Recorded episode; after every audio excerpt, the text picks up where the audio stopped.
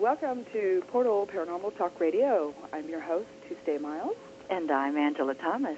How are you, Angela? I'm doing just fine, Tuesday Miles. How are you doing? I'm doing great. Thanks to all the listeners for tuning in. We're glad to have you back again. And if you could give them our website and a little bit of information, that would be great. Okay, I surely will. If you are listening to the show live now, you may wish to visit our website as well. That is at www.portaltalkradio.com, where you can find information on today's guest and all other upcoming guests for future shows. Uh, if you have a question or a comment you wish to make to the host or today's guest, please feel free to call in toll free at 877 786 0562. That is within the United States only. You can hear us on AOL Radio, MSN Radio, Tricom, BBS Radio, Live 365, and Satellite Radio UK, just to name a few. Just to name a few, and hopefully pretty soon cross our fingers that we're going to go on to another AM station um, as soon as some towers get put up. Absolutely, and I'm looking forward to that. Me too. We have great guests today. We do. We have Bob and Phran Ginsberg from the Forever Family Foundation. I'm very excited to have them today, Tuesday, as they will be speaking about the afterlife sciences. You know, there is, you know, I mean, is there not one person on this planet that wants to know really what the afterlife is about, Angela?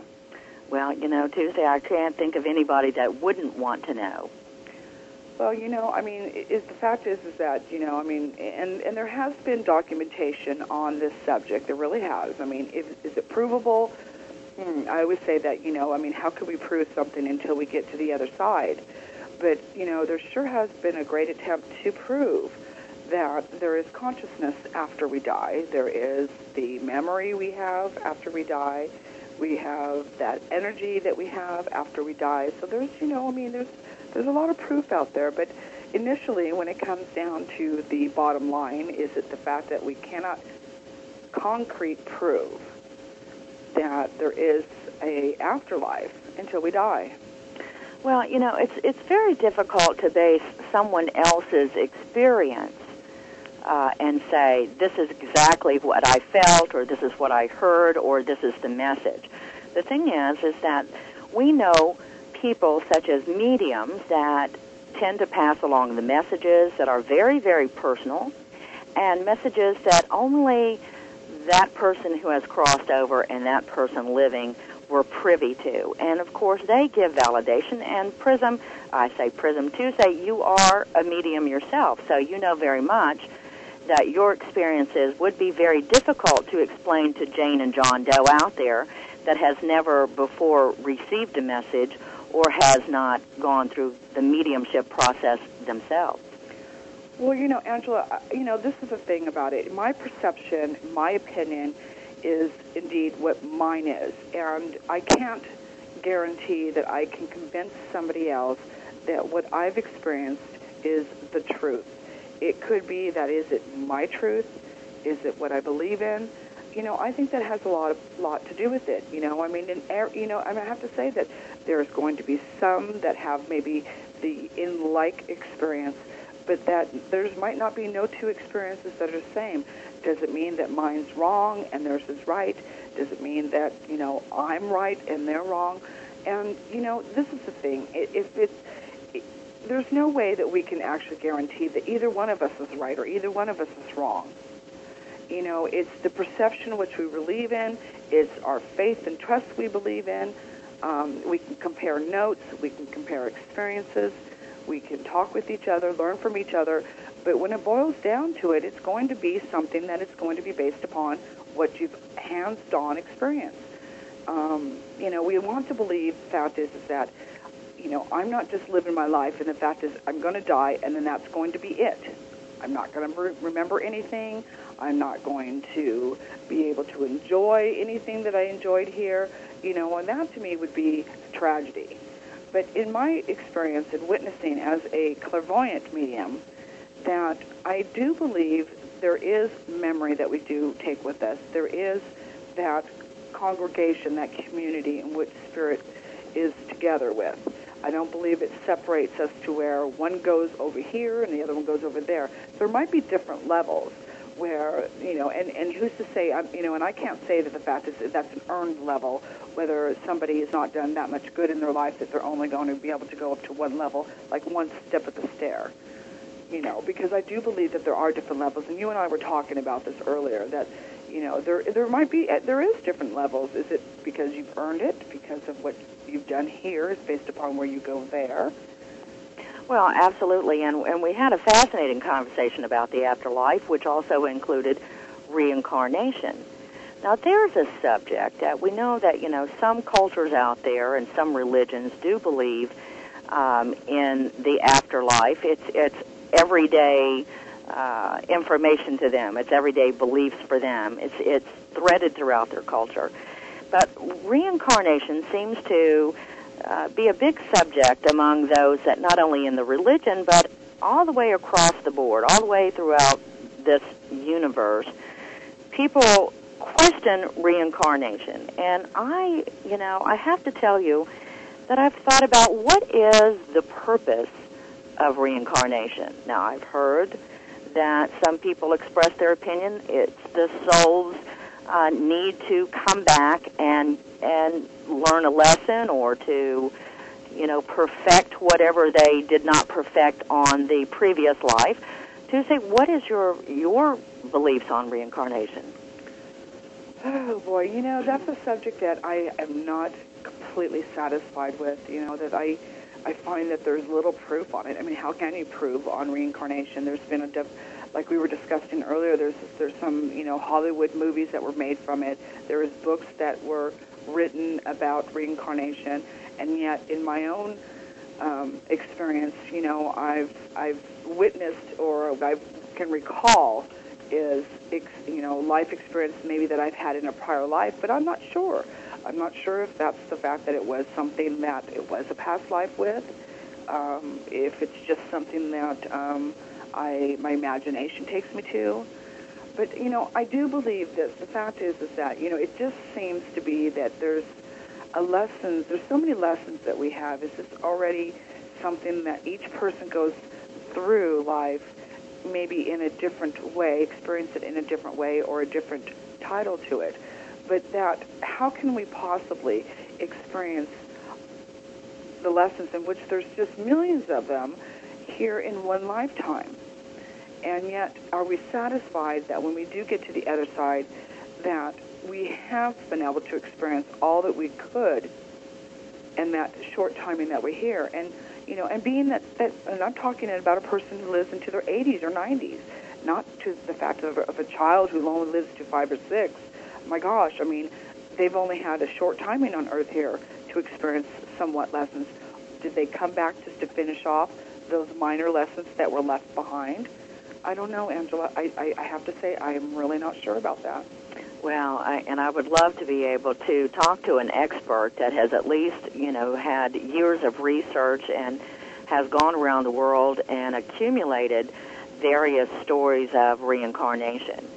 And I believe, you know, Tuesday, one of the the most interesting stories that I heard recently, it was actually a documentary, was on a young child that by the time that she was able to talk, um, claimed to be a particular name uh, coming from a, a certain town.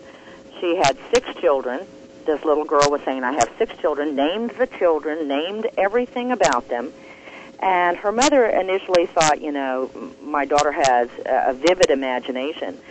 But the girl would color and draw and write journals about the details of her previous lifetime.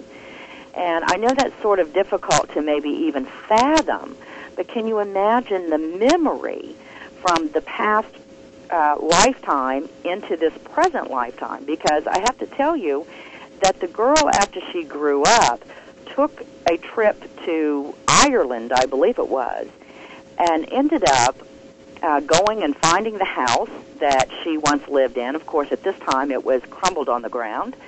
Uh, but she did locate her surviving son from a previous lifetime, which wow. at that time was like 80 years of age. Called him up on the telephone, told him, you know, basically, I know, you know, I'm not a, a an insane lady here, but I need to tell you, I'm your mother from the previous lifetime, and don't you recall when you and I did this and that and the other?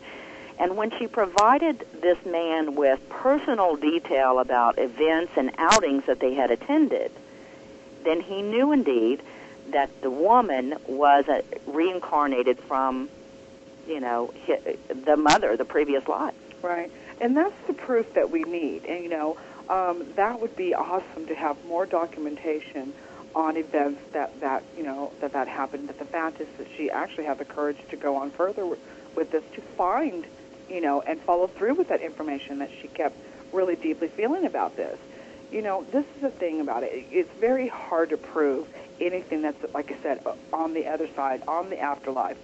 And I was talking to you about earlier about in my area where I feel that there's a lot of either residual or imprinted energy that's on my my neighborhood, and um, I have I've several times I've have captured on film and on still photos of this Indian woman who is sitting at the curbside, and she seems to be washing something there.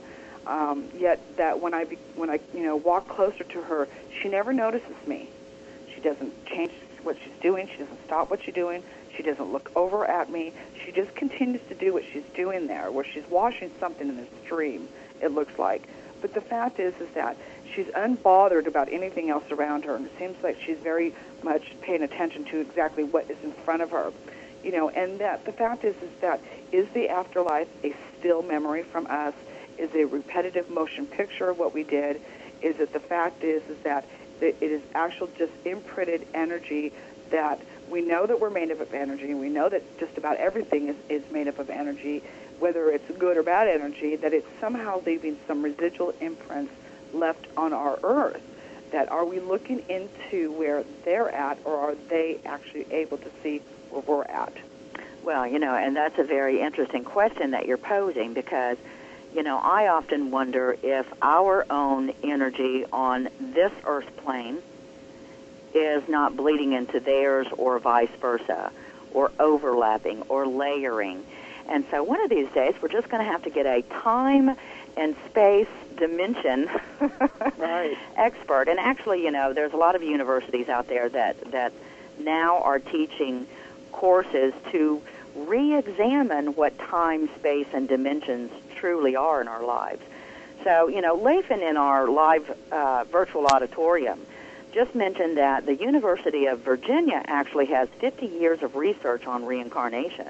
Okay. So I would absolutely love to to hear from an individual from uh, the University of Virginia, but also, you know, Dr. Gary Schwartz has an afterlife experiment book out. So we'll have to see if we can get him to come on and join us and explain to us how a scientist looks at the afterlife. Well, you know, um, and thank you for that. Uh, we'll have to look into that into the University of Virginia and see what they have to offer for our own knowledge on that. Um, but um, you know, I mean, and, and I'm watching the, the virtual auditorium, and their comments are just coming left and right. And also, um, Gia says here, I'd hate to think that the afterlife would be the rep, re- repetition of the, the most imprinted event in our lives. Um, you know, or the fact it's the most most positive event we had, or it may not be the most positive event we had. I don't find this this Indian woman that's sitting there, you know, at the stream. She didn't look like she was traumatized. She didn't look like there was anything that that I would perceive that she was actually had had endured a death there on that spot. But you know, I would like to think too that maybe the, you know our memories do allow us to bring in that most positive sense of what was happiness here. And if we are to repeat things that um, we did in, in a lifetime that we had before, that is at least that that good memory. Um, you know, I mean, who wants to you know, step in gum and die on spot and remember and go back and do nothing but step in gum a hundred times over and over again. You know, it's just, it's, you know, and I, and I see her point what she says there, but, you know, Angela, this is the thing about it, you know, and, and especially with Gary Schwartz. Gary Schwartz has tapped into something. He's taken his, his line of field into that one step further, which I believe the fact is he's made credible documentation in his work. And, and also with, with Phran and Bob, um, you know, they've also too they have a great um, Forever Family Foundation, which they help people who are grieving. Um, they've taken it one step further. This is not just about mediumship. It's not just about paranormal. It's about how to adapt and live life here when there is somebody who is who has lost their life and the the aftermath of the family that's left behind is sometimes is where the tragedy lies. Yes, and you know, one of the things that, you know, upon my research about the Forever Family Foundation is that, you know, the belief in the afterlife has to have a strong healing effect for those who have suffered a loss of a loved one or a friend for that matter. To believe in the afterlife, to know that there is, you know, that that spirit does indeed go on, that energy goes on, and that they are aware. Now, I, you know, I do a lot of psychic work Tuesday, as you well know, but I also do mediumship. I don't offer it too often, um, but it is a different, uh, you know, way of receiving messages. And I can say to you that, you know, there's too many times that I have heard and received messages that have been validated.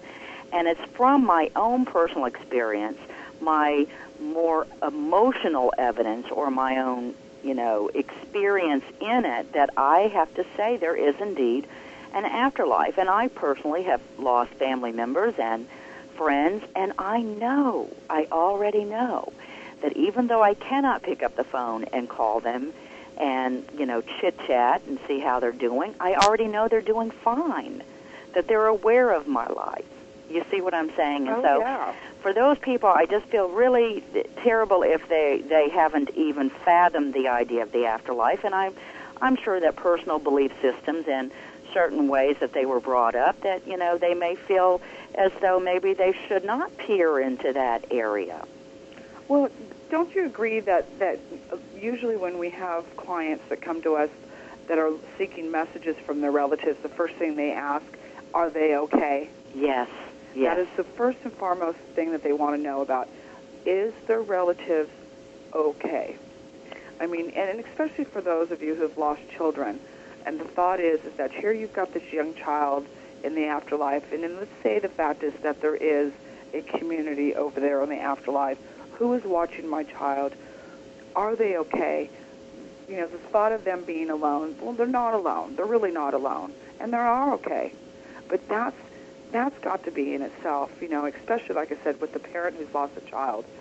I myself would worry nonstop thinking that if I didn't have that belief system and that faith and trust in, in the fact that is they are okay, I would do nothing but worry constantly or I have to say, I would not want to be here, and I would want to join them on the other side.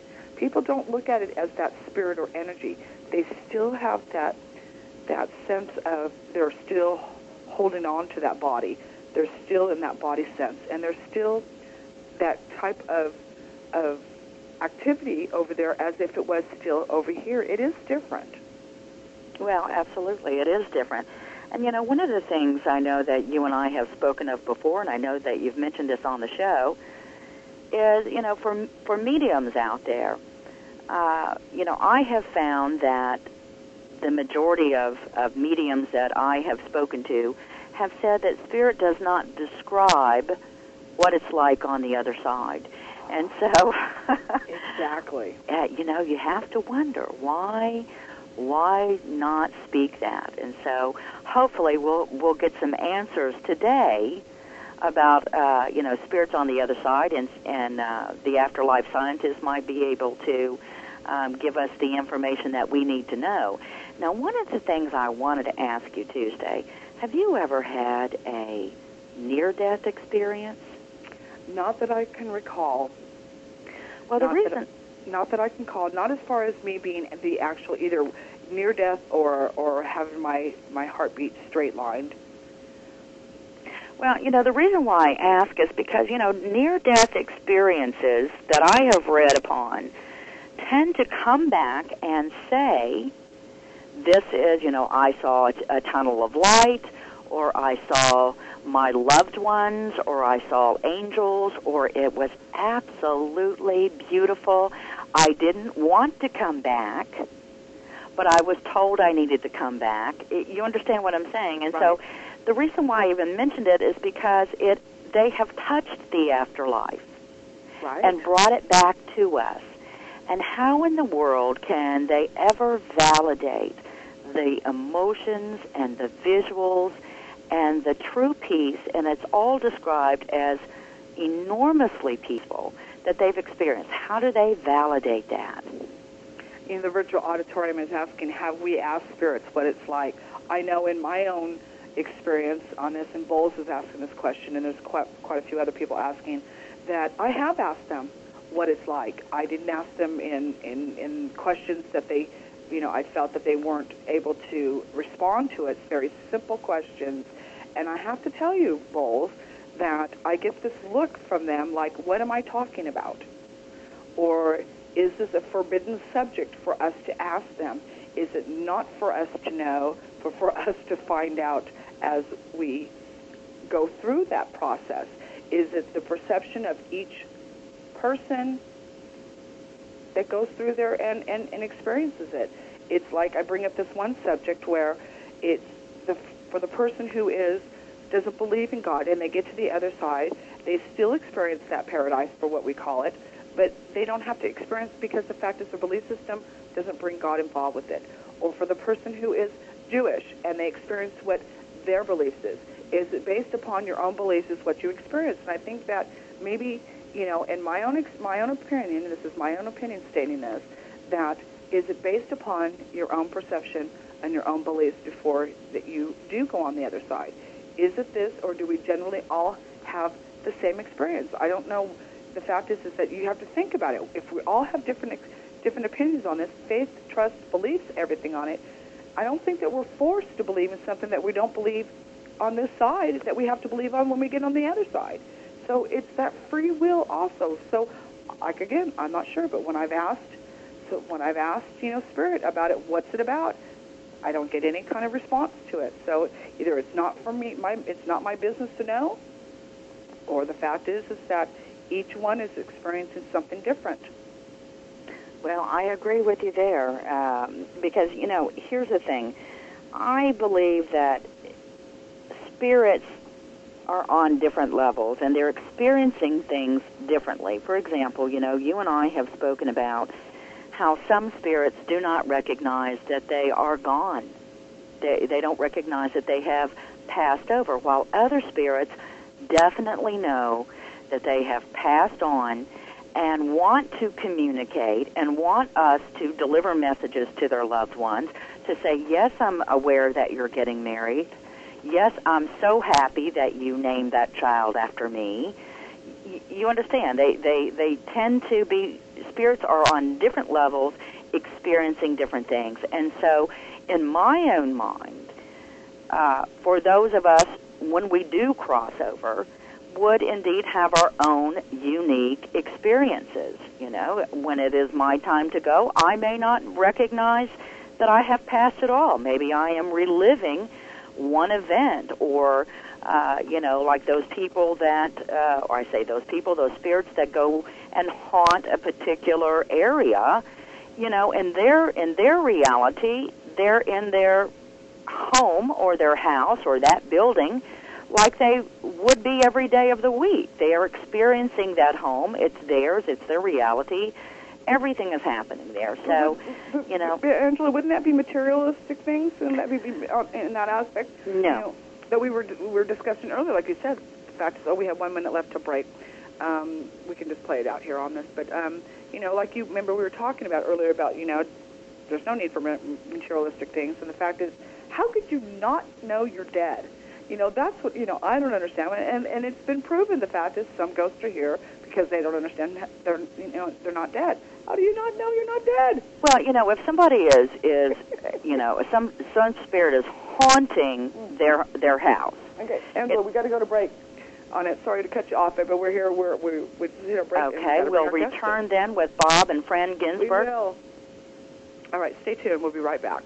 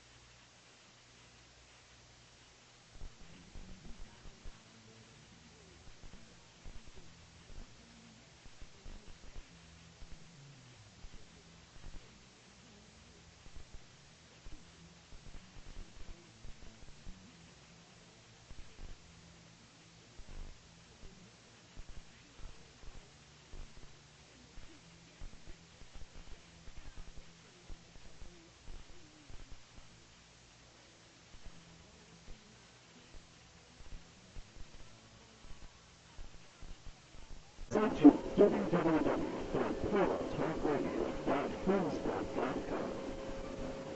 here's your hosts for Portal Paranormal Talk Radio Tuesday nights, Angela Thomas.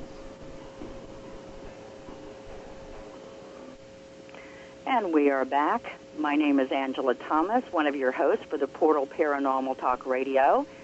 And we have today's guest, Bob and Phran Ginsberg of the Forever Family Foundation. Welcome, Bob and Phran. Well, thank you for having us, Angela. It's nice to be with you. It's exciting to be here tonight. Well, I'm very excited to to uh, share with our listening audience everything about your foundation. So let's go ahead and get started. You know, I've I've looked at a, a lot of uh, things that your foundation has been doing, and I was absolutely, you know, mesmerized uh, to find the enormous amount of afterlife sciences, along with grieving support services.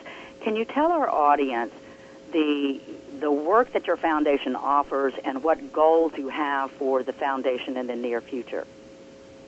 Well, the you know the, the goals of the foundation, I would say, are, are both to educate um, and to provide support. Um, you know, it came about uh, because of a, of a of a need. You know, we had a unfortunately, uh, you know, we had a tragedy in our own lives.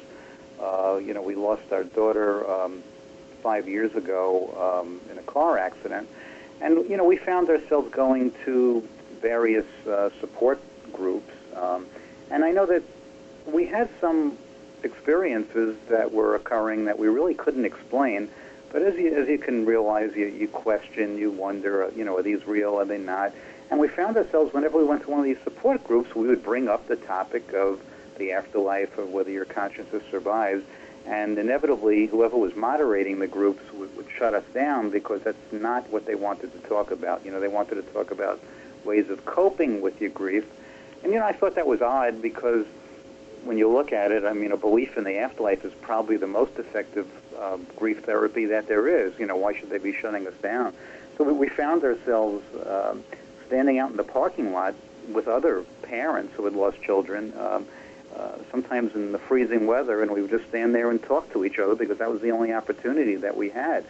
Um, and out of that, we, we uh, realized that there was a need for groups that were safe, you know, and open environments where such things that were considered to be so-called paranormal could be discussed. And that was really the impetus that, that got this started. So now, did you start the the afterlife discussion groups, uh, or did you start the actual uh, grieving and support services? Because I know, you know, just to be able to believe in the afterlife, at least in my own thinking, is that it offers a healing effect. But is that how you started with offering the, the support services or the afterlife discussion groups, or both? Well, you know, the afterlife discussion groups uh, we started to form um, right away, but you know, the what we do say is that we're not, um, you know, a, a grief support organization. You know, most of the, you know, our job is really to provide the information that a lot of people that are in grief uh, find helpful, um, and they find uh, it supportive, and, and you know, you might say that it, you know, is, is some sort of a form of, of therapy, uh, you know, because we're providing the information that helps them. But we um, we really consider ourselves to be a science a science based organization, and um, uh, I know Phran and I really approach this from different angles, you might say. I mean, Phran, um, as she'll probably tell you shortly, is, is more of knowing. You know, she she has this inner knowledge knowledge of, of, of uh, that our consciousness survives. I needed, uh, and to a certain respect, uh, I still do. Um, I, I wanted scientific support, um, and I wanted to examine scientific evidence, and I wanted, I needed that piece of the puzzle to help me, you know, form my own, you know, belief uh, system. And uh, you know, I started by um, we happened to, to pick up a book uh, written by uh, Dr. Gary Schwartz called The Afterlife Experiments, um, and that started a quest for me because I, you know, here I was a guy that, um, you know, I trusted his credentials. You know, he's uh, Harvard, Yale. Uh, his PhD was from from Harvard. He was a professor at Yale.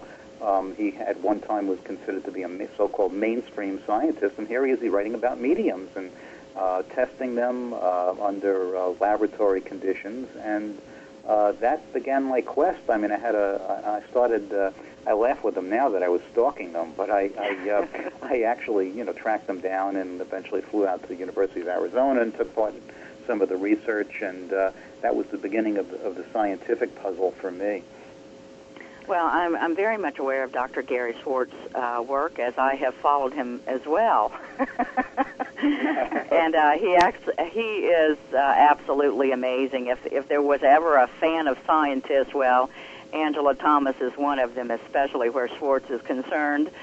Uh, but you know, looking at your website, uh, the ForeverFamilyFoundation.org uh, site, I did notice a lot of different uh, doctors and scientists who have contributed their research and articles um, to its members. And so, how long did it take you to collect uh, or get the support of other scientists that were not, you know, perhaps uh, devoting a tremendous amount of time towards the afterlife? I, I think that um, there are a lot of um, scientists and researchers out there who have been devoting a lot of their time towards it. And on our executive board, we do have those scientists, and they were very um, generous to to come on board when we were very, very young and, and trying to find our way. And and they stuck with us, and they've they've really become a very important part of the foundation because now the work that they've been doing um, is being brought down to to your average person who's been seeking the same way Bob started seeking. I know he told the story at the beginning when we were first taken, you know, deep down into grief, and with my own knowing, I knew that she was still around, and and I had this belief system that did not come from my upbringing or or anything that I can knowingly say um, I learned it from. It was just an inner knowing that I had. And watching Bob struggle through it because he was so uh, based in the physical world and not have that knowing, that we kind of joined this journey together. And, and just like he said, Dr. Schwartz's book literally fell in front of us one day. And, and I think that really was what sealed the fate of the beginning of Forever Family Foundation. Well, Phran, now you, you talk about your own knowing, you know, and, and you were not raised uh, in a particular way to believe in, I'll just assume, the afterlife. Right. But was there any other experiences that you uh, were having that were different from Bob's at the time to um, basically say, yes, you are correct, Phran, this is how it is? Well, oddly enough, I was having experiences only for, almost right from the beginning. And um, I didn't know how to approach Bob and start telling him about it. Um, but it did fall in line with um, experiences that we had had um, years before, not necessarily in dealing with somebody who had passed, but in events where I would know something was going to happen before it happened. Right. You know, right. and Bob being the the type of very um, science-based mind, um, you know, I guess he knew I did it. He he saw the event unfold within me, but um, there was still that bit of skepticism that said, "Gee, I wonder how that happened." Okay, let's push it under the rug. You know, I, I would know we were going to win a raffle before they even drew the raffle winning. Wow. So, with the, and these were not minor things. I mean, I won a car. so, so it's odd. And then here, um, with this particular situation we were in, I knew something bad was going to happen that day. I didn't have the exact information. I didn't know what it was. I didn't know how close this thing was going to be to us. But I did know that morning that something was going to happen. Mm. Yeah, I mean, I, I you know, uh, from what Phran's describing, uh, was was a situation where she, you know, woke up literally. Um, I, I think it was somewhere around 3:34 in the morning, and she shook me, and I said, "What's the matter?" And she was white, and I said, "What's the matter?" And she said, "I don't know, but something horrible is going to happen today." You know, now we've we've been together, you know, 30 some odd years. She's never said anything like that to me before. So how seriously do you take it? Well, because of the of the, of the previous occurrences where there were good things that happened, we, we took it fairly ser- seriously, and we, you know, we had three children, and we we checked on them throughout the day, and you know, we sort of let our guard down in the evening, and that's when the accident occurred. But um, of course, um, you know, the shock of it all. Um, you know, it wasn't until several months later when I just one day said to myself, "Wait a second, you know, how did this happen? How did Phran know? You know, was this um, a matter of, of transcending time and space, and you know, a case of precognition and seeing the future, or perhaps you know, was this a warning sent by somebody that was already on the other side? So, um, certainly, I had never thought about those things before, but that combined with you know some of the other experiences that Phran was having really made me ask some some tough questions. Uh, absolutely, and I and I would have well with those type of experiences. Now, okay, so you were talking about coming across the afterlife experiments by Dr. Gary Schwartz, and that's really what catapulted uh, the two of you into forming this foundation. What happened next? Did you did you get together with with Gary Schwartz, or did you try to go ahead and start your your discussion groups independently? Well, well, it's interesting that you ask that because uh, I think, like most parents who lose children, Compassionate Friends is a wonderful organization um, to help you work through the grief. And in going to the Compassionate Friends meetings, uh, where we were constantly shush-shushed about talking about the afterlife, we found ourselves with parents out in the parking lot after the meeting, after the Compassionate Friends meetings were over, and we were kind of already forming our own little afterlife discussion groups where the parents would get together and share all of these experiences that they were having. So Well- it wasn't until after we read the afterlife experiments by Dr. Gary Schwartz that we eventually hopped on a plane, went out to the University of Arizona, and started participating in some of the university experiments there. Ah, and the university experiments. I see. So now, Phran, let me ask you: Are are you the one that is responsible in your organization of setting up new discussion groups? I mean, where could we find uh, the discussion uh, discussion groups now? Is it o- held online? Is it held in local communities? They're, Is- they're, they're all, I'm sorry, they're all community based, and what we do is on our website, we have an enrollment form. So if you're interested in joining an afterlife discussion group, you complete the form.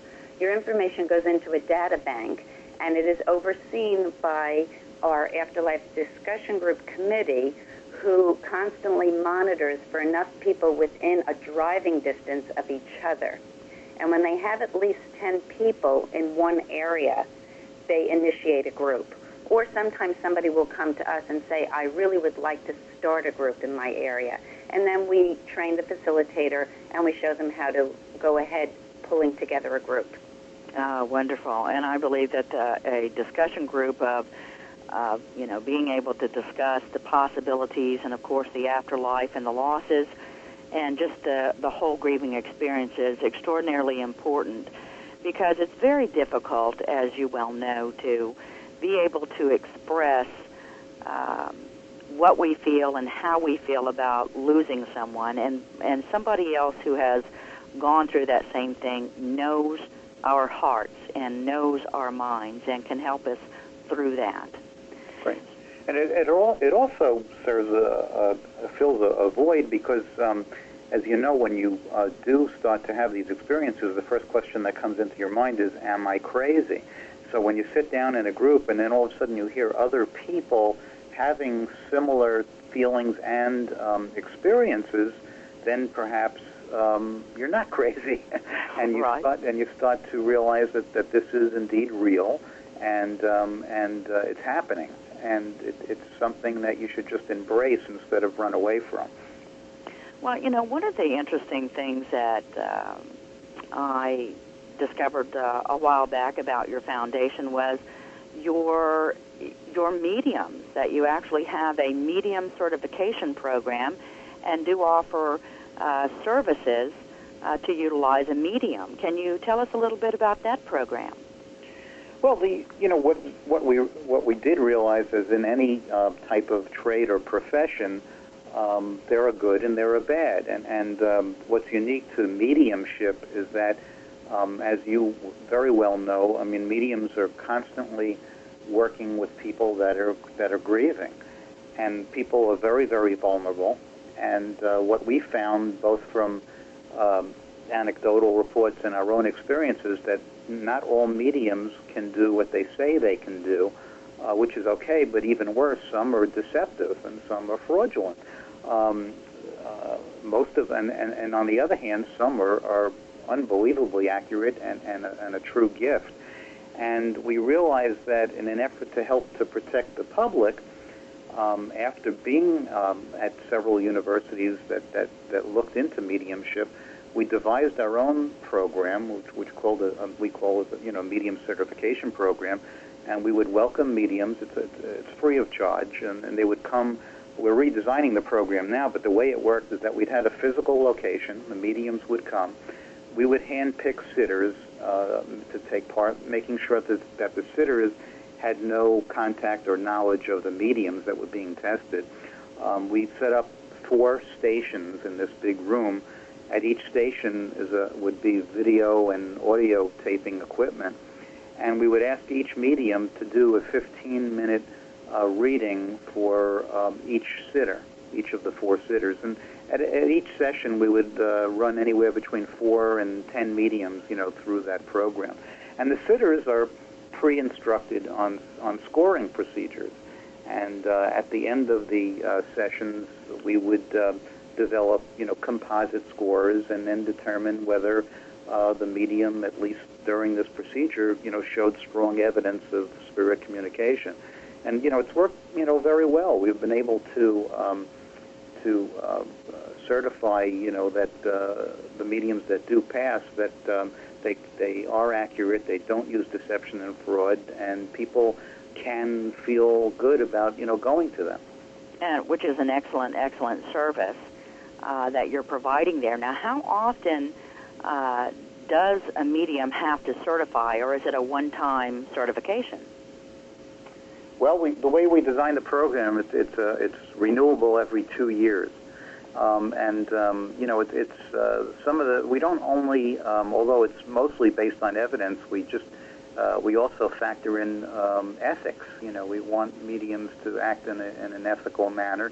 They are dealing with people that um, are very vulnerable, and um, the mediums that are uh, have passed certification uh, participate. You know, if they wish, in our programs we put on. Um, you know, since most of our services are done for free, we have to raise some money somehow. So uh, the mediums have played a big part in that, and that they'll put on demonstrations, they'll volunteer their time, um, and uh, they will take part in raffles, you know, which are available on our website for free medium readings, and um, you know, we're gonna, we even have, um, which we can talk about later, but we're having a, a huge uh, conference in San Francisco, uh, which we're so excited about because we're having 10 presenters and we're having eight, you know, world-renowned scientists and researchers and two mediums. So we're bringing the mediums and the scientists together, and that's going to be sort of groundbreaking as far as we're concerned.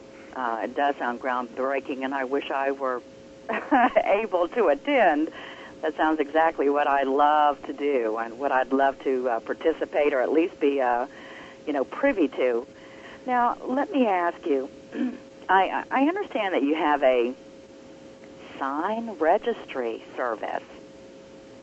Now, is that uh, a service in which one can give information to to their loved ones, or exactly what sort of service is the sign registry service?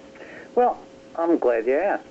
it's a, um, you know, we came up with the idea uh, a while back that in order for the general masses to really believe um, in their hearts that, that our consciousness survives, there has to be some sort of a, um, uh, a system readily available to them that they can uh, that they can themselves verify. And so what we came up with was the sign registry. And what we do is we invite people to log on to the site and to list with us a sign or signs that they would like to communicate to their loved ones after they pass. And we encourage them to leave very specific things, not things that are general in nature and they name uh, their designated loved ones information on, on the site. and we become the storehouse of this data or information. And eventually, um, when this registrant uh, passes, if their loved ones notice some sort of anomalous occurrence, uh, a sign, if you will, and they're not really sure whether this is a communication from their loved one who has passed, they can log back onto our site using a password that they give them, and we can verify if, in fact, the sign that they're experiencing is the sign that was left to them by their loved one. So th- this accomplishes two things. I mean, one, you know, what better gift for somebody than to know that their loved one is still alive, so to speak, you know, that they still survive in another form. And two, I mean, from the, the science side of me, um, we can collect a tremendous amount of data this way if, if, if, uh, if uh, large numbers of people uh, are verifying signs that were left to them. Well, and and I agree with you there, and I have to tell you, uh, Bob and Phran, that you know probably about three or four months ago, um, I absolutely received a sign, and and it was through a um, woman that was relatively new uh, and exploring the psychic and medium side of things. And I, you know, I said, okay, I'm just going to ask her to name any commercial because, you know, I, I wasn't going to just allow spirits. I wanted to control it, which one of your mediums that I'm aware of said, no, that's a slap on the hand. but nevertheless, um, I said, you know, growing up, uh, as a young girl, I had a particular old commercial that, you know, it was a situation in which my grandmother would ask me to repeat, you know, oh, you know, kind of do an impersonation of. So I said, can you tell me about a commercial in my childhood? And she gave it verbatim, the exact line from this commercial that my grandmother would have me impersonate. Not just here and sporadically, but all the way through it. And, you know, I talk about this almost weekly um, because it was indeed a sign that I needed to know. And that particular message happened to be with somebody that wasn't necessarily known as a medium.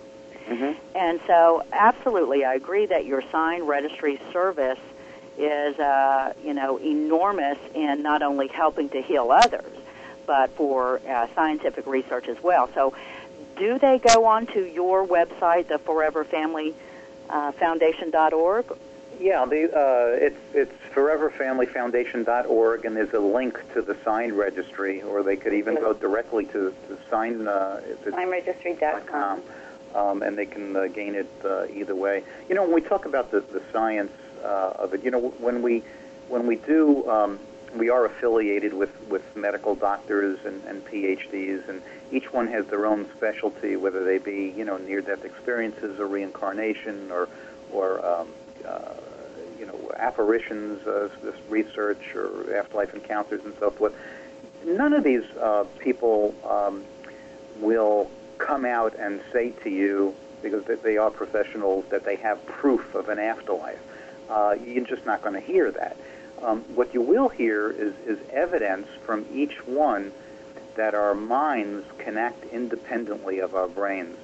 And when you hear all of that evidence, you know, in, in total, you know, then, then you say to yourself, you, you make your own logical assumption that if, if your consciousness or your mind doesn't depend upon a brain, that when your brain physically dies, there's no reason to believe that your, your consciousness, you know, continues. And that's people ask, well, why do you why do you care about near-death experiences? You know, and you know, well, it's it's evidence. Why do you care about telepathy? Why do you care about um, electronic voice phenomena, things of that nature? We care about it because it's all evidence that that our minds act independently of our brains. Well, uh, Bob and Phran, we are nearing the top of our first break. And so when we return, we'll be able to talk about near death experiences and how that correlates to the afterlife. And so we will return in just a few minutes.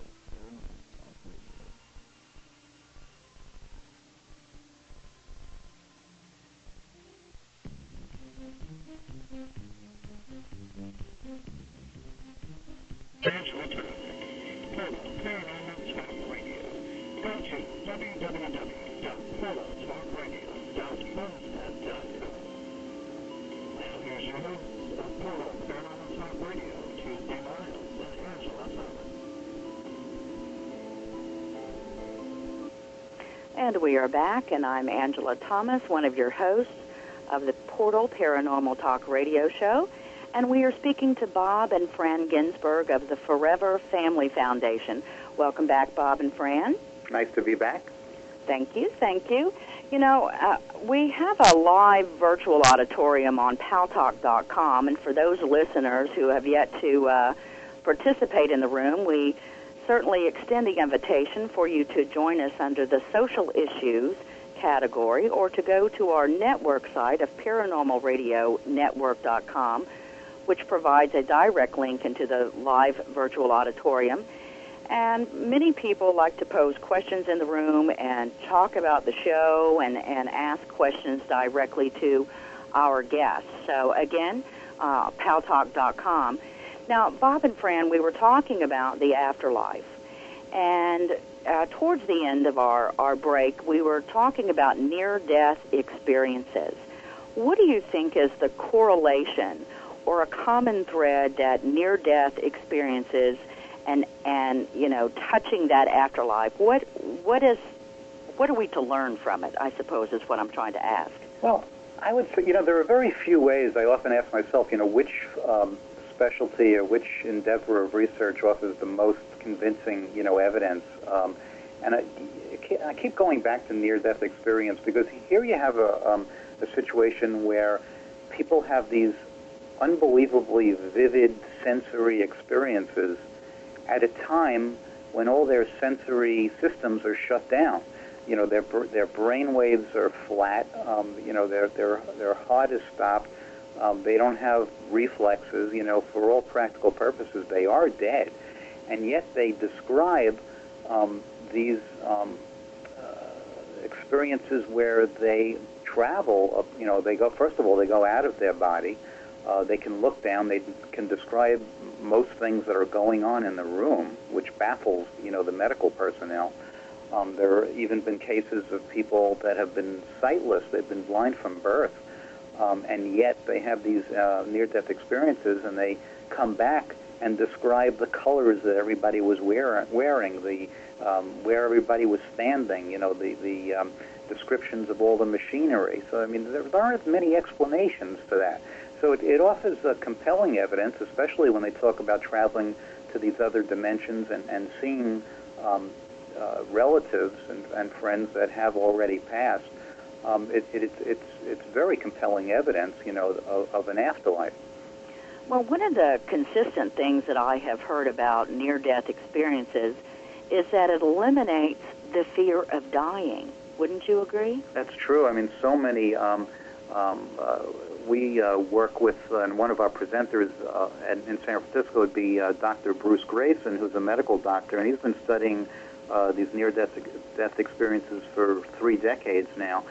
And um, yes, there are certain common themes, um, and you know, uh, one of them is certainly not in all of them, but in, in a great number of them is, is you know, moving towards a light, um, a feeling of of uh, a tremendous amount of, of knowledge that they gain instantly and, and insight and this warm feeling of love and, you know and safety. And it's it's life changing because these researchers they not only study the phenomenon itself but they just they they study the after effects. And the people that have near death experiences for the most part um, it's a it's a life changing event uh, and it and it affects the way that they live the rest of their physical lives Well, I'm so glad that you brought up after effects Bob, because one of my questions about near death experiences, and I want Phran also for you to participate in this question. Based on your experience with those who have been members or have you, you've touched their lives, when the when they speak to you about near death experiences, do they also give you any sign or inclination that their own intuition or psychic abilities or um, abilities to communicate with others on the other side. Does anybody ever say, after my near death experience, I found myself able to, um, you know, deliver messages as, say, a psychic would?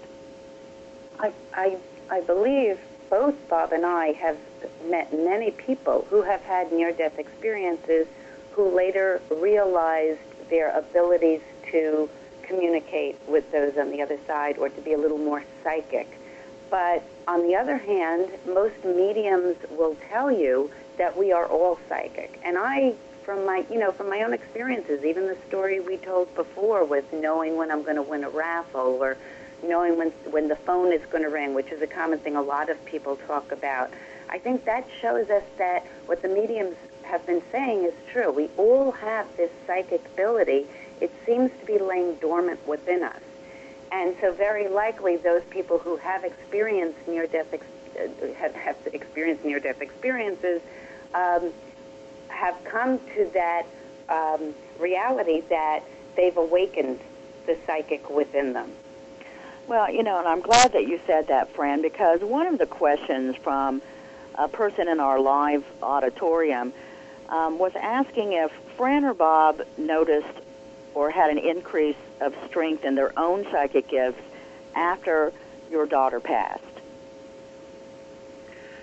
Well, I, you know, for me, I, I would say that I don't have any psychic gifts. You know, I mean, I Phran might argue with So that. we could I'm- debate. Um, I'm, uh, I don't, I don't consider myself intuitive at all. Um, I have been blessed with my means of communication. Um, I've had, and I, I, I journal every single one. I've had, you know, 43 or 44 dream visits to date from my daughter.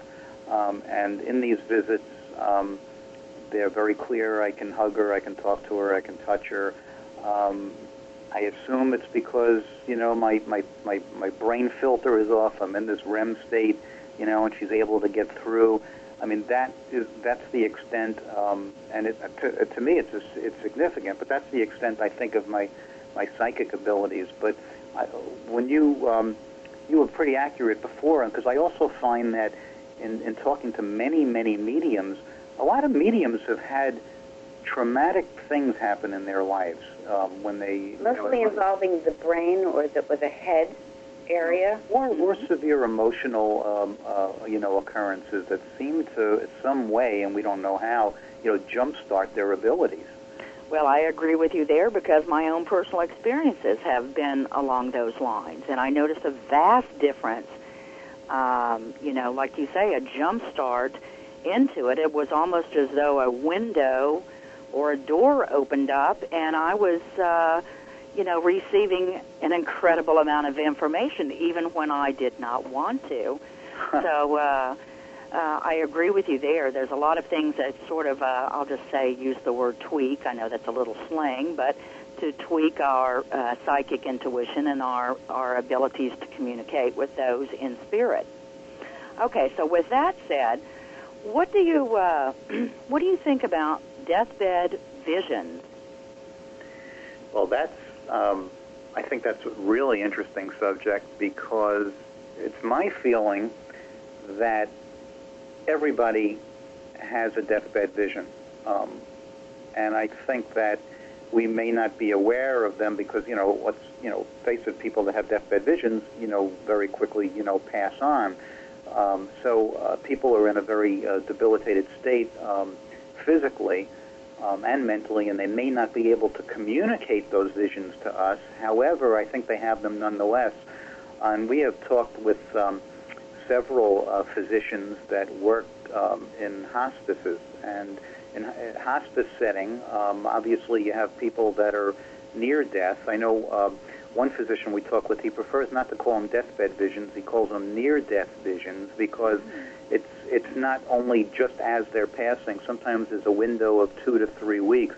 And I think many, uh, you probably yourself and many of your listeners hear accounts of people, uh, from people, or have experienced it themselves, where they're people, uh, they know of people in hospitals that uh, a week before, all of a sudden they start talking about um, people that they see and, and people from the past. And uh, unfortunately, a lot of uh, uh, staff or visitors would just say, "Oh well, he's delirious or she's delirious," and these Or they're on medication and so forth. But um, that's challenged by some of the medical do- doctors that are around this, and uh, and, and I certainly believe that um, that this is a very real occurrence. Now, it would be wonderful if we could, uh, from the research side, if we could um, perhaps uh, incorporate a medium.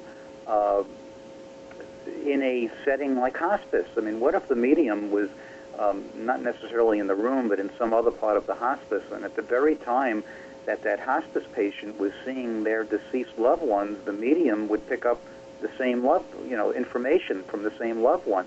That would be pretty good evidence, wouldn't it? That would be fabulous evidence. Let me know. Yeah. And you know, it is always the medium when when somebody goes for a sitting before a medium, uh, be, because they've lost someone and they want to hear from that person. Almost invariably, the medium will tell you uh, who was there to help them cross over. you know, and you're absolutely right about that, Phran, because the mediums that I know that are actively, you know, they actively work as a medium have told me the very same thing.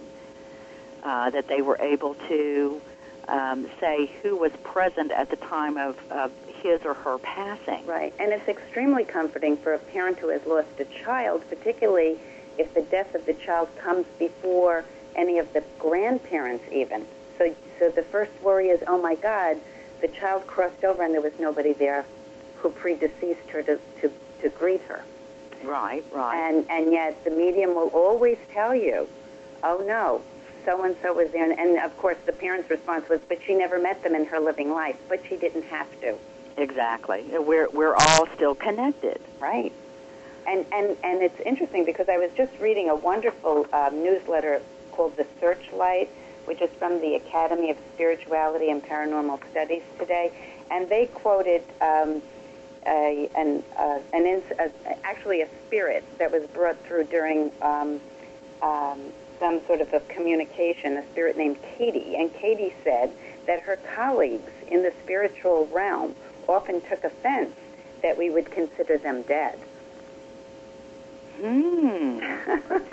now, now repeat that one more time, Phran. Okay. Katie said that her colleagues in the spiritual realm often took offense that we would consider them dead.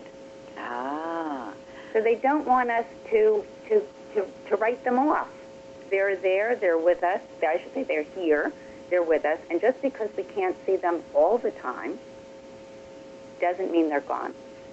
Well, I am so glad that you shared that with us, Phran, because that gives me a new way of looking at things, and I believe I'm going to stop using the word death. now, quite honestly. Okay, so let's go back to deathbed visions because one of my um, curiosities lies in the effect that deathbed visions have on those surviving family and friends. Um, for example, uh, if he or she are, is passing in in a hospital, for example, or home, it doesn't really matter, where where friends and family are gathered. Um, do you find that some family members or some friends also get uh, are privy into that vision or are affected? Let's say they see the spirit or they see angels or anything of this effect.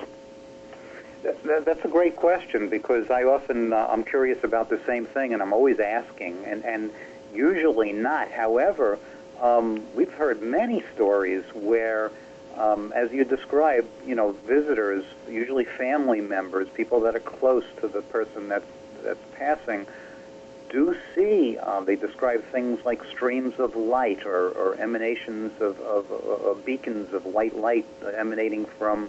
Um, you know, the patient and their loved one, and um, some even describe uh, seeing um, the same, uh, you know, d- deceased, you know, entities, you know, in, in the room. So, although it's not common, it's certainly. Um, uh, They've also described after seeing this light or or some sort of a um, a lifting going on around the person who's crossing over, that afterwards the person has a very peaceful look on their face, where before when they were when they were struggling between life and death, they had a very different look on their face. So when you, when you're describing lifting, or let's let's define lifting, because when you say that, Phran, that almost suggests about the soul literally lifting from uh, an individual. Is that what you mean? I, that's the way I'm interpreting it. I'm, I'm repeating what, what I've heard over and over again is that, that description of this light coming into the room and then lifting away. Not just there and gone, but almost like making an exit from the room. Yeah, I know that it, you know the literature talks about in a lot of channeled accounts, you know, a silver cord. Oh, yeah. You know that that um, that is sort of the attachment of the soul to the physical body. Um, but um, yeah, I think there are various reports. I, you know, when we talk about one of the things that's so dear to my heart when we talk about these deathbed visions is a um, a personal account that if you if you have a second, I'll Yes, please share it with us, Bob. We, you know, one of the things that I always talk about is, you know, it, it, there's a big difference between, you know, questioning and believing and this knowing. And and and the, for me, you know, I search for this for this knowing. And and when you have direct experience, um, it hits home. Now we had a situation where uh, we have some very close friends of ours, and um, our friend Linda uh, and, and Linda's mom, uh, her, her name is Mackie. Uh, Mackie was a, a breast cancer survivor, and uh, she was doing quite well for a 10-year period. But one day Linda called up her mom, and she could sense that her mom was not doing well. And she lived uh, only about a mile or two away from her, and she drove right over there. Um, and uh, most of Mackie's doctors were in Manhattan, which was about uh, uh, an hour drive away. And rather than call an ambulance, Linda decided to drive her straight into Manhattan. And she called the doctor on the way, and the doctor said, "Well, when you get to the hospital, it doesn't appear to be, you know, life-threatening. So, you know, just have her admitted to a room, and I'll meet you there." Well, as Linda tells the story, uh, Mackie just started getting progressively worse, and by the time that they arrived at the hospital, she was pretty close to being incoherent. Um, uh, uh, she really was, didn't know where she was or what was going on, and they uh, they got her up to a room. And while they were prepping her, they asked Linda to wait outside for 10 minutes. And then uh, after 10 minutes was up, she came back in, and there she saw uh, her mom, you know, uh, Mackie, who had been virtually, you know, comatose when she left, sitting up and exuberantly talking with the nurse that was in the room. So Linda just took a seat and she listened, and Mackie was telling the nurse all about Bailey, which Bailey was my daughter. Wow. Um, and um, she was telling her that Bailey was in the room and and, um, and describing her and talking all about her. And after about 10 or 15 minutes of talking about Bailey, she closed her eyes and she fell off into unconsciousness and passed a few hours later on Bailey's birthday. Uh, so you know when I when I look back at that, um, because I always try and step back and, and look, and I say, well, here, you know, Mackie uh, was a wonderful woman. You know, she she lost her her her, her, husband. She lost siblings. You know, she had many grandchildren of her own. You know, if this was an hallucination, you know, why would she be talking about Bailey, who she only saw virtually, you know, once a year?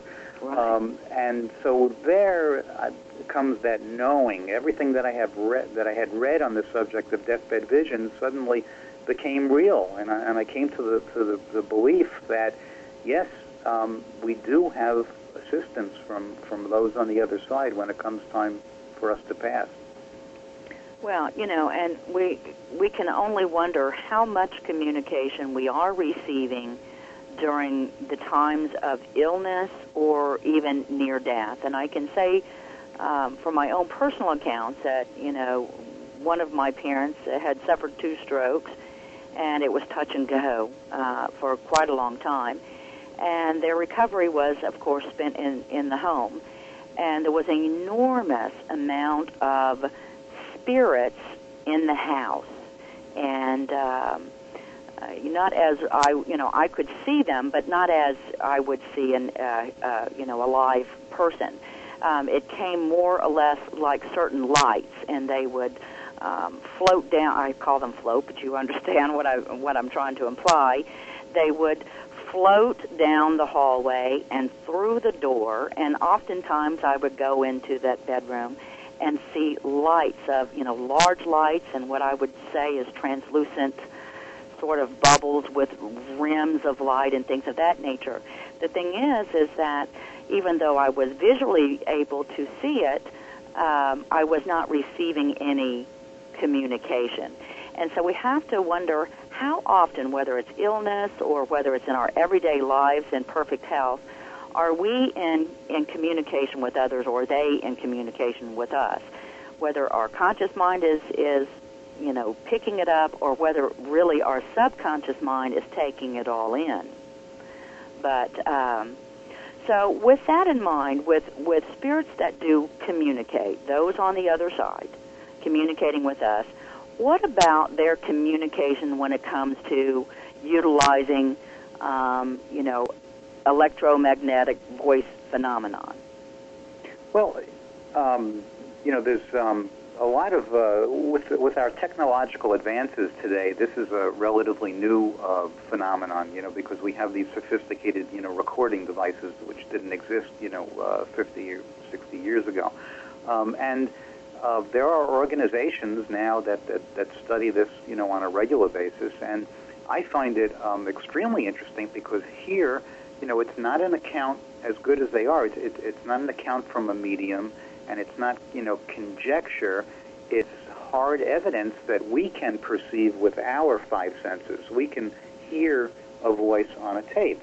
Um, and we don't know how it's done, um, but yet some of the evidence is pretty compelling. You know, people um, invite um, spirit entities. Sometimes it's their loved ones, sometimes it's not.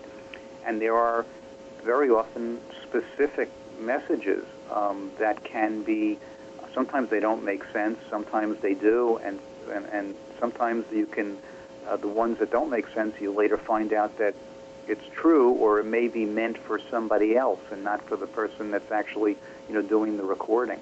So it's uh, it really is a fascinating thing, and it's not only in recording um, audio ta- on audio tape, but it's also visually on videotape, uh, where you see you know an outline. Um, sometimes you know, with an audible voice attached to it. Uh, and then you can compare this, this image that you see on the, let's say, on the white noise, which is on the TV screen, to an actual photograph that somebody has of their loved one. And um, sometimes the um, resemblances are striking. Well, so do you think that it is the energy that and the frequency that, say, a television or a radio provides um, that makes it capable of communications from the other side? Yeah, I think that you know by having this so-called white noise, which is, for instance, um, just uh, turning a TV station to a non-broadcasting channel, and you have that, uh, you know what what I'm talking about. You know, there's that static thing. Sure. And then, sure. um, and then that that somehow provides the medium that a discarnate entity can use to somehow imprint an image or imprint a voice. Now, how it's done, you know, researchers would love to know. Uh, they they are noticing though that as we as we advance more and more technologically here in the physical world, that communication by use of the devices we're coming up with here is becoming more and more commonplace. Well, and and I find that very incredible. I mean, I personally have not experienced any uh, you know, any accounts of, of spirit going through, uh, let's say, a radio or television uh, or anything of that nature, but I certainly have heard them. You know, I've heard, uh, we've had guests on that have provided EVPs. Um, my co-host Tuesday Miles um, certainly has a, a variety of EVPs out of her own home and beyond when she's done paranormal investigations. So we know that EVPs um, exists, and I just find it fascinating that we are able to um, not have to be anything, you know, intuitive. That we are indeed able to receive communications from those on the other side through these electronic vehicles. And you know, one of the things um, I would love to see is a, a bit more um, activity in the field on a research. You know, not just uh, uh, a lot of paranormal investigators out there, but actually scientists that go out in the field and you know to those places that we know that there's a lot of activity and see exactly what they can get other than on a tape recorder. yeah, well, there are researchers that do that. Um, uh, you know, another one of our presenters in San Francisco would be Lloyd Auerbach, and Lloyd's a, you know a paranormal investigator, uh, and uh, you know uh, is always uh, looking for evidence of you know ghosts and apparitions and EVPs and so forth. But you know, I would encourage. Um, uh, all mediums, you know, when they do their uh, readings for clients, and, and they're usually tape recorded, you know, to um, to advise their clients to um, let them know when they're listening to the tape if they hear any any voices, because it seems to happen more often. It doesn't happen while you're, you know, during the reading. I mean, I'll give you an example. Uh, we have a friend uh, who went to a, um, a medium uh, and uh, tape recorded it and the medium said to our friend that um, your son is telling me that he's going to communicate with you very, very shortly in a dramatic fashion. And she said, "Well, what does that mean?" And she and the medium just repeated, I, "I'm just telling you what he's telling me. He's going to communicate with you very soon." And she later went home and played the tape, and almost on cue. As soon as the medium said he's going to communicate with you, um, you hear as clear as a bell because I've listened to it. Hi, mom. Hi, mom. So wow. you know, uh, and it, you know, it, it, so if you can, you know, rule out deception and fraud, which I certainly can do as a reputable medium, um, that's that's pretty significant, and and it probably happens, you know, uh, more often than than what we might suspect, and and uh, people. Um, uh, the only way is to um, you know encourage people to, to listen to these tapes carefully and to be aware because uh, you know very often after somebody passes the easiest thing for them to do is ring you up on the phone that seems to be the most common thing how many people have lost someone and within the first 48 hours their phone rings nobody's at the other end you know, Phran, you're absolutely right. I've right. heard of accounts like that. Right, and even funnier now that we have caller ID, it's funny that those calls will always be accompanied by either private caller, right, or nondescript things show up on the caller ID. Um, and I know recently happened um, to me, um, and I'm playing back my messages when I came back one day, and you know I had two inaudible messages. Stupid me, of course, I deleted them. Oh. Then I went back to check my caller ID thing, and there, of course, were these, you know, the private thing, and I'm saying, okay, maybe I deleted something that I shouldn't have, something I should have, you know, put into one of those programs and tried to slow it down so that maybe I could hear what was being said. Sure. I'll give you well, another example. I'm sure that you'll have another opportunity. Oh, I'm though. sure. I can I can give you another example. We incorporated some some research. I had um, we had an experience. Well, well we've had a continuing experience uh, for many years now. We call it Morse code. You know, what we do is we get a um, a specific cadence of sounds uh, that's always the same, and it comes through on our in TVs, and you know it comes through on radios, car radios. Doesn't matter whether they're on or off, and it happens uh, during um, lectures that we sponsor and so forth. And we always, you know, uh, interpreted this as being uh, some sort of a code that our daughter was sending. So I happened to be mentioning this to, to Dr. Schwartz one day, and he said to me, well, he said, let's devise an experiment, as he normally would. And he said, I'm going to contact uh, a medium that uh, worked with him at the time, uh, a research medium at the University of Arizona. And he said, I want uh, you and Phran to invite, you know, Bailey to go to this particular medium um, and tell this medium if if this is in fact, you know, what she's sending, this Morse code. So the next day, Phran, you know, did invite, you know, Bailey said I needed to go to a, a medium uh, whose name is Janet Mayer, and um, please go to Janet. And, and I need you to. Be, uh, this is what Phran said to, to my daughter. I need you to be very, very specific. I need you to mention the words Morse code. So I didn't think anything of it. The next day, I go into my office. I, first thing I do is turn on the computer. Next thing I do is look at my emails.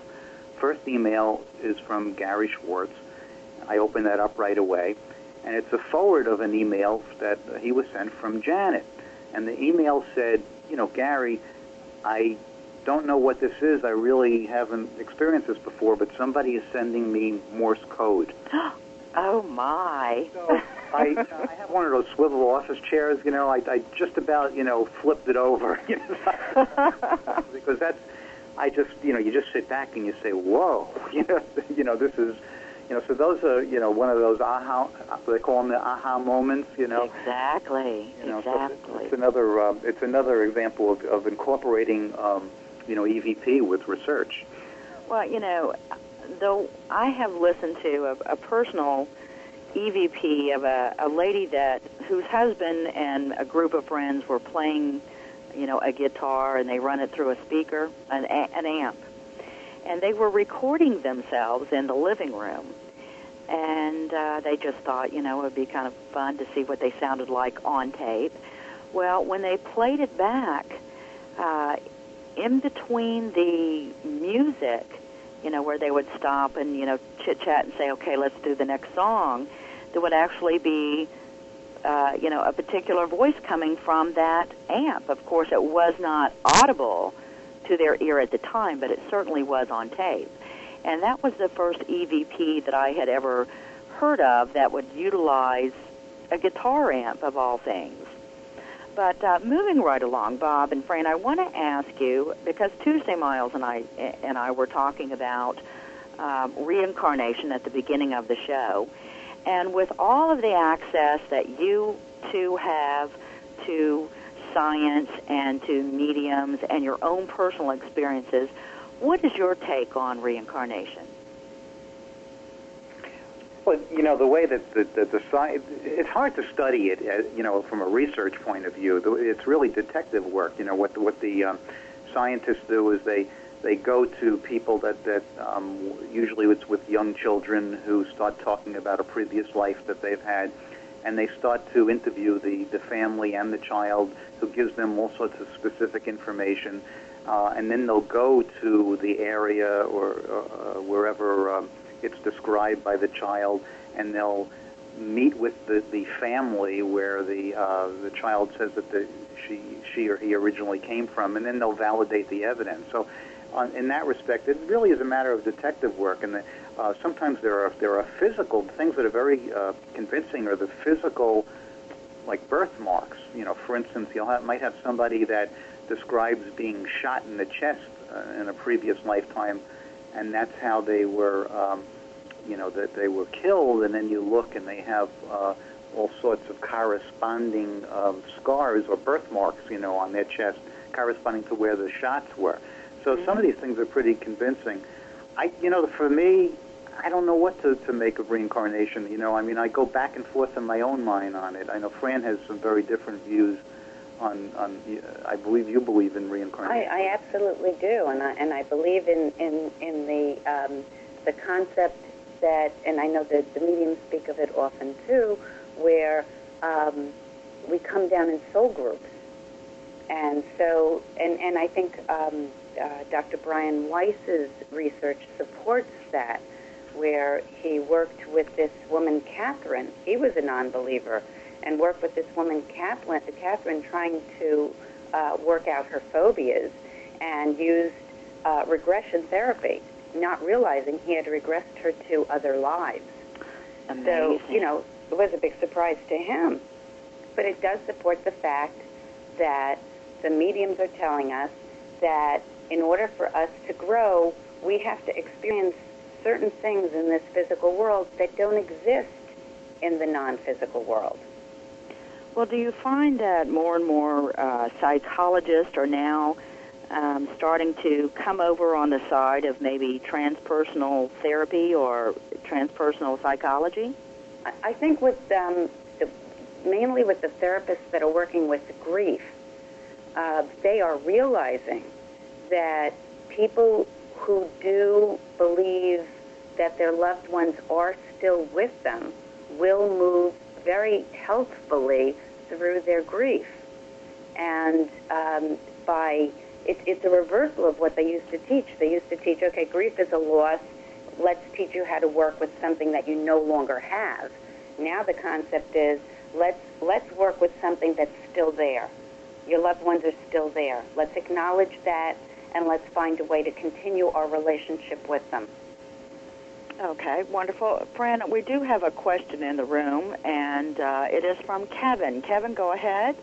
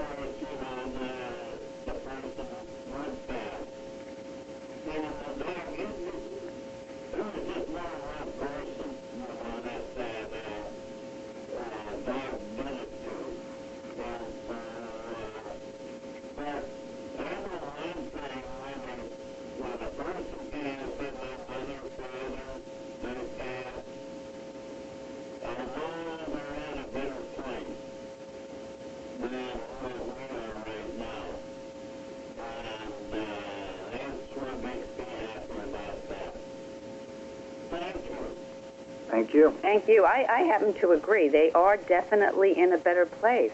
And that's the beauty of it all. And that also supports why we would have to come to the physical world for those lessons. Because everything there is so blissful and fine, you don't have the challenges that you have in the physical world. Well, and yes, thank you very much, Kevin, for your comment on that. And, and you know, that brings up another area of uh, spirit and afterlife, and even those, uh, you know, animals that are touched by the coming of a passing. And of course, we've seen and re- uh, heard in recent news about, you know, let's say the cat in the uh, nursing home and, and Right. the dogs that are assisting um, those in hospice and those in nursing homes to, uh, you know, either pass or they make others aware that, you know, their passing is near.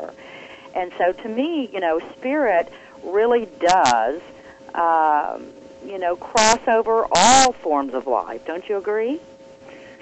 Yeah, and and, and there's, there's so much um, literature on on on animals. Uh, you know, Rupert Sheldrake um, uh, is an investigator scientist who did a lot of research with with animals, and it extends to you know many of the the senses that um, you know just as we're not privy to certain uh, senses that are available to discarnate entities in the spirit world.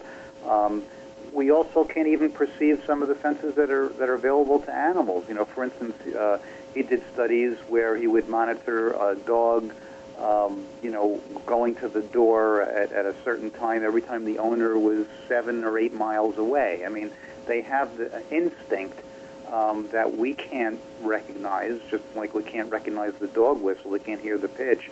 Um, but um, it just wakes us up to the knowledge that um, we have to remain open to the idea that everything, um, we can't rely on our five senses for everything. There are many more dimensions than we're aware of, and uh, we have to remain open to them. Well, I certainly agree with that, Bob.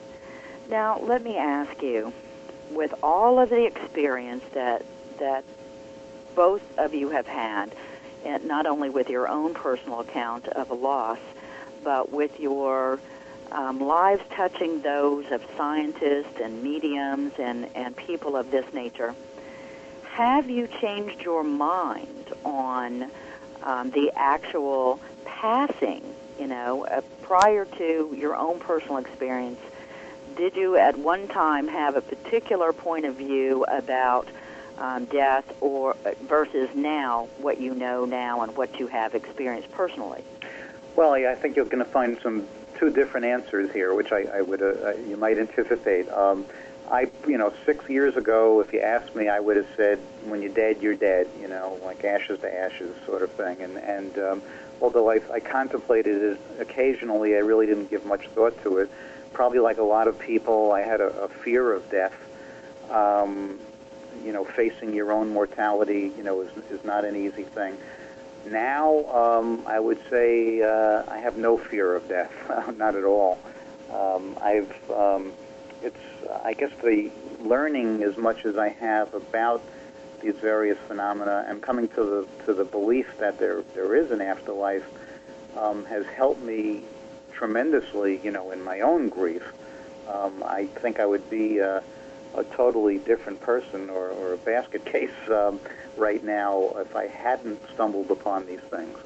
Um, know, Phran, you might have a different perspective on that. I mean, before, I don't think you ever thought that it was when you were dead, you're dead. No, I, I always had the the concept that there was another place. I don't think I ever gave it the name the afterlife. I don't think I ever delved into reading about it or researching it. It's just something that I knew. There was another place. It was certainly better than here. In fact, I think if you go back, you know, 10, 15 years, I may have very often said in frustration sometimes during the day that we're we're living in hell.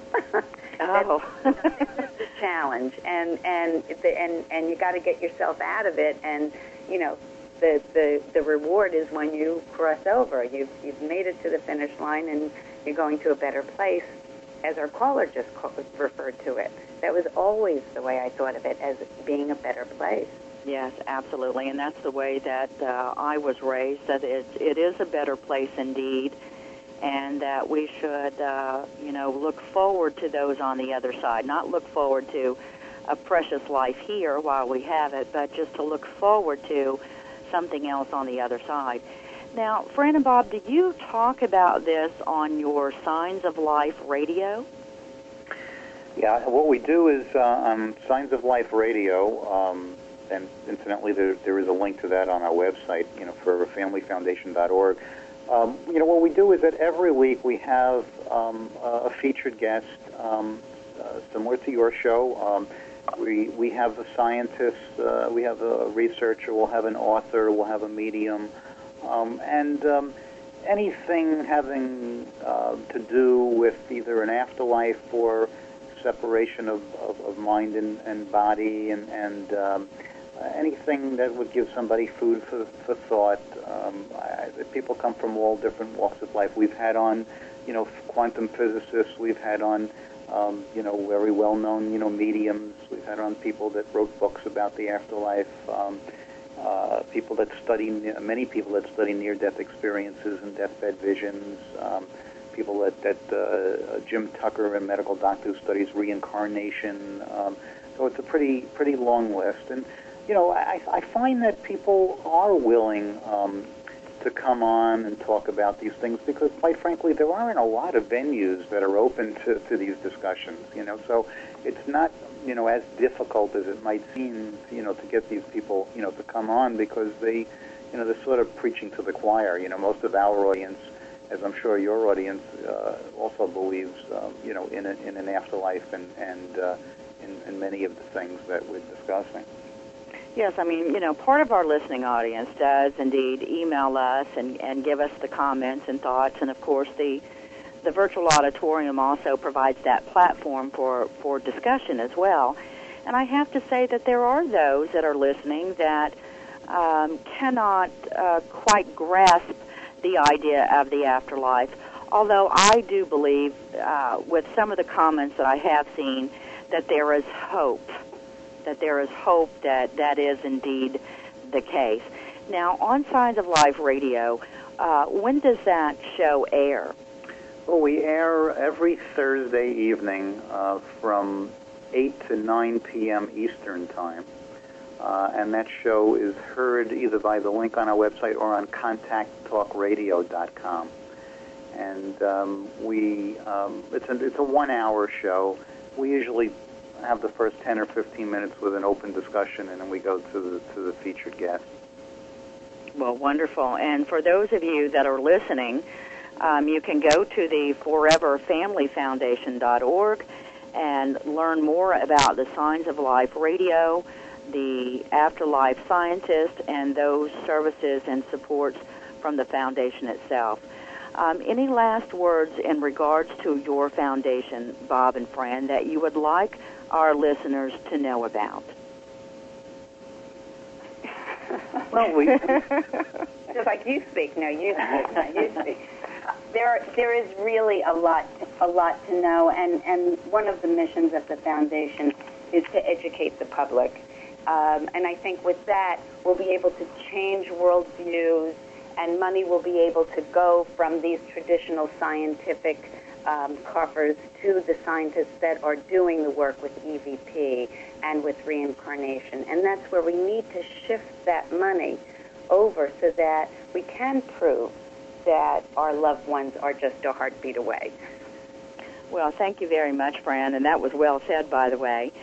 Uh, you know, so how can we, um, you know, participate or at least donate to the foundation? Do you take um, independent donations, or do you do you receive that through your members, uh, your membership, or is that strictly through your medium services? No, we, we, we would certainly most welcome uh, any any denomination of, of donations. We try to, as I mentioned, to do most of our services for free.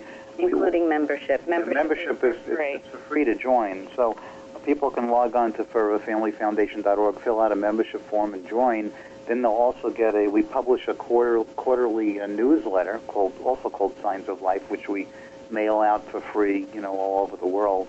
And uh, you'll get uh, posted either in the newsletters or on our website. You can follow the things. We do interactive experiments. We have uh, various uh, medium demonstrations, lectures, uh, scientific workshops. We're doing a workshop in November uh, where we're integrating, um, uh, you know, grief and uh, it's actually the workshop is called Understanding Death and Transforming Grief, and we're incorporating a researcher and an author and a medium and a and a person that does. And the whole concept is to teach the attendees how to open themselves up and maintain a relationship with their lost loved ones that are on the other side.